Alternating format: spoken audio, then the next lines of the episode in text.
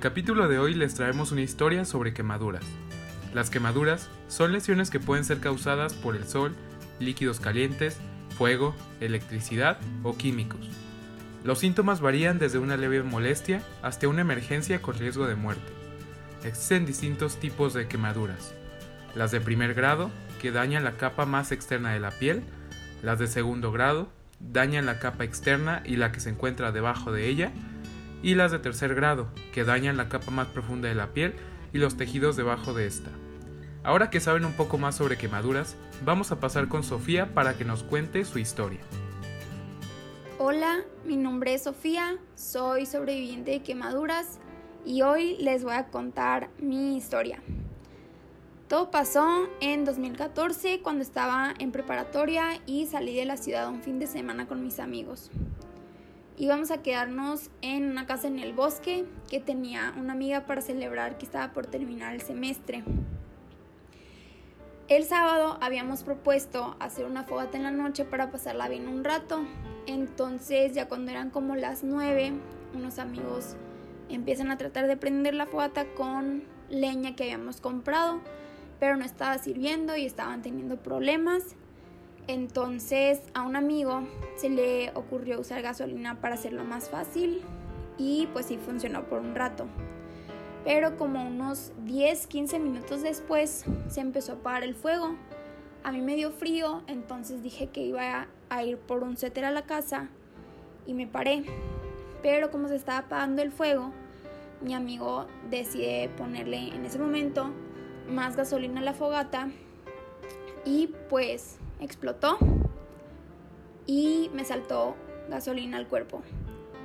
En ese momento no sabía qué hacer porque mi ropa se empezó a incendiar y lo primero que hice fue tirarme al suelo y rodar hasta que se apagó el fuego. Lo que recuerdo después de eso es que desperté en el hospital con mis papás ahí cuidándome y que me dolía todo el cuerpo. Al final resultó que tenía quemaduras de primer, segundo y tercer grado en el 45% de mi cuerpo, sobre todo en la parte frontal, o sea, mi cuello, pecho, abdomen y piernas. Y pues después de eso, el proceso de recuperación fue muy duro y difícil, pero lo que más me ayudó y me motivó a salir adelante fueron mi familia, y al equipo médico que siempre estuvieron ahí cuidándome, siendo pacientes conmigo y mis necesidades y siendo de mucho apoyo sobre todo en el aspecto mental y emocional, lo que agradezco profundamente. Hoy, Sofía se encuentra trabajando en el Centro Médico de la Universidad Banner en Tucson, Arizona, como enfermera en la unidad de quemados.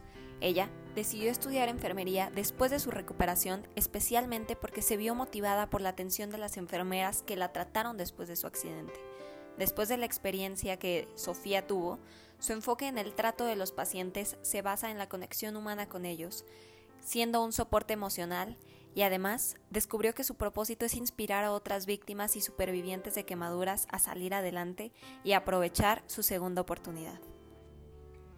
Lo que le pasó a Sofía se pudo haber evitado y te vamos a contar cómo. Para hacer una fogata de manera segura, debemos planear dónde la vamos a hacer y cómo la vamos a encender.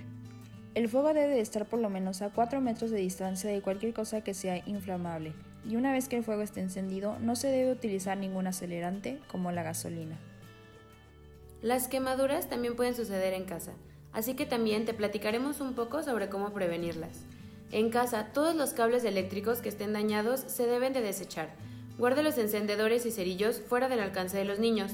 Coloque cubiertas a los enchufes eléctricos que los niños puedan alcanzar, entre otras medidas.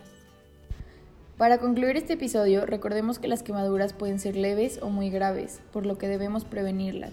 Siempre que utilicemos fuego, agua caliente o productos químicos, debemos tener muchos cuidados e informarnos sobre cómo actuar en caso de incendios y quemaduras.